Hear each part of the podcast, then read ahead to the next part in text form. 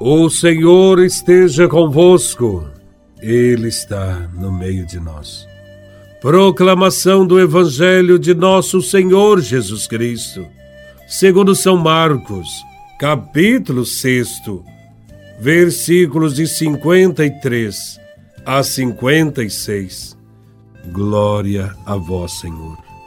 Naquele tempo, tendo Jesus e seus discípulos acabado de atravessar o mar da Galileia, chegaram a Genezaré e amarraram a barca. Logo que desceram da barca, as pessoas imediatamente reconheceram Jesus. Percorrendo toda aquela região, levavam os doentes, deitados em suas camas, para o lugar onde ouviam falar que Jesus estava, e nos povoados, cidades e campos, aonde chegavam, colocavam os doentes nas praças e pediam-lhe para tocar, ao menos, a barra de sua veste, e todos quantos o tocavam ficavam curados. Palavra da salvação. Glória a vós, Senhor.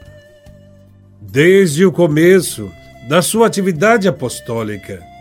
Jesus de Nazaré anda por todos os povoados da Galileia para falar ao povo sobre o reino de Deus que estava chegando.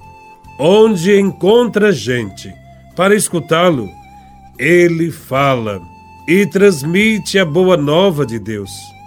Jesus acolhe e cura os doentes em qualquer lugar. Ele cura nas sinagogas durante a celebração nos sábados, em reuniões informais, nas casas de amigos. Andando pelo caminho com os discípulos, ele também cura. Ao longo do mar, na praia, sentado no barco, faz a mesma coisa. Jesus de Nazaré cura as pessoas no deserto para onde se refugiou e onde o povo procurava. Também na montanha, de onde proclamou as bem-aventuranças. Ele realiza sinais e prodígios nas praças das aldeias e cidades, onde o povo carregava seus doentes. Jesus curou no Templo de Jerusalém, por ocasião das romarias, diariamente, sem medo curar e ensinar. Era o que Jesus mais fazia. E o povo ficava admirado e o procurava entusiasmado.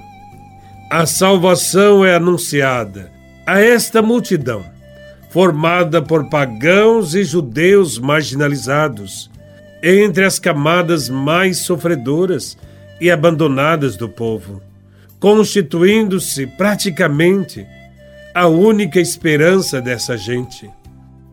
No Evangelho, vemos os discípulos fazendo a travessia do mar agitado da Galileia com seu próprio barco, desembarcando em Genezaré.